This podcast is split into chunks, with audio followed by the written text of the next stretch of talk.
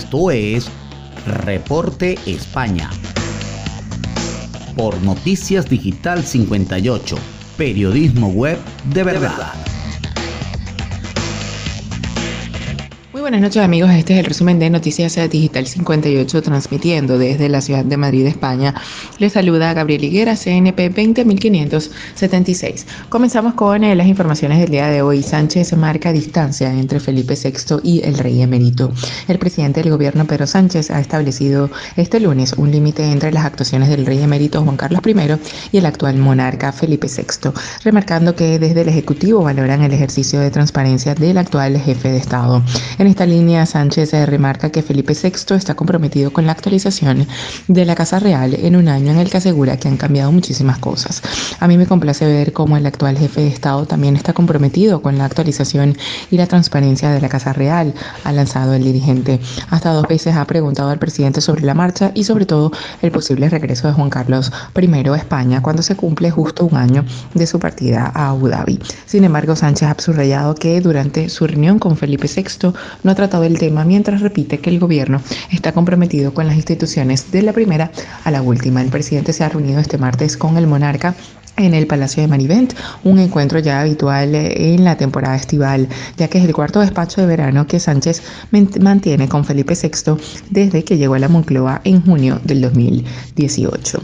En otra información, el paro cae en 197.841 personas en julio y registra su mayor descenso mensual de la historia. El número de parados bajó en 197.841 desempleados en julio, lo que supone la mayor caída en cualquier mes de la serie histórica superando los meses de mayo y junio que también cerraron con caídas récords, según los datos publicados este martes por el Ministerio de Trabajo y Economía Social.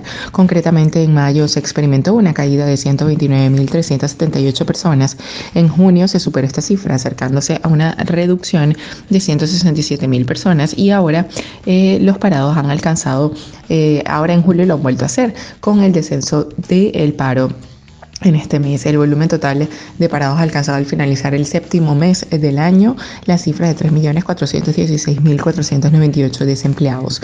Sin embargo, el dato de paro, al igual que ha ocurrido en los meses anteriores, no incluye a los trabajadores que se encuentran en suspensión de empleo o reducción horaria como consecuencia de un ERTE debido a que no contabilizan como desempleados. Y ya para finalizar, Marco Asensio mete a España en la lucha por el oro. España disputará el partido por la medalla de oro en fútbol en los Juegos Olímpicos de Tokio. El objetivo, repetir oro logrado en los Juegos de Barcelona en 1992. Sufrió muchísimo la selección de Luis de la Fuente, tuvo que ser en la prórroga o a falta de cuatro minutos para derrotar a la combativa Japón de Take Kubo. Otro madridista, eh, Marco Asensio, fue el protagonista del encuentro. Salió desde el banquillo y anotó el tanto que clasificaba a España para la final de este sábado. Desde Sydney 2000 no logra el fútbol español un metal. Se verá las caras con Brasil, la vigente campeona olímpica que echó en los penaltis a la selección de México en la otra semifinal. La delegación española asegura así otro metal en su medallero antes de la conclusión de los Juegos. El sábado a partir de las 13.30 hora española, los chicos de fútbol se disputarán el ansiado oro. Esto es todo por el día de hoy. Recuerden que somos Noticias Digital 58, siempre llevándoles la mejor información para todos ustedes. Recuerda que el COVID no es un juego, utiliza la mascarilla, lávate las manos con frecuencia y mantén una distancia segura. Desde Madrid, España, se despide Gabriel Higuera. Feliz noche.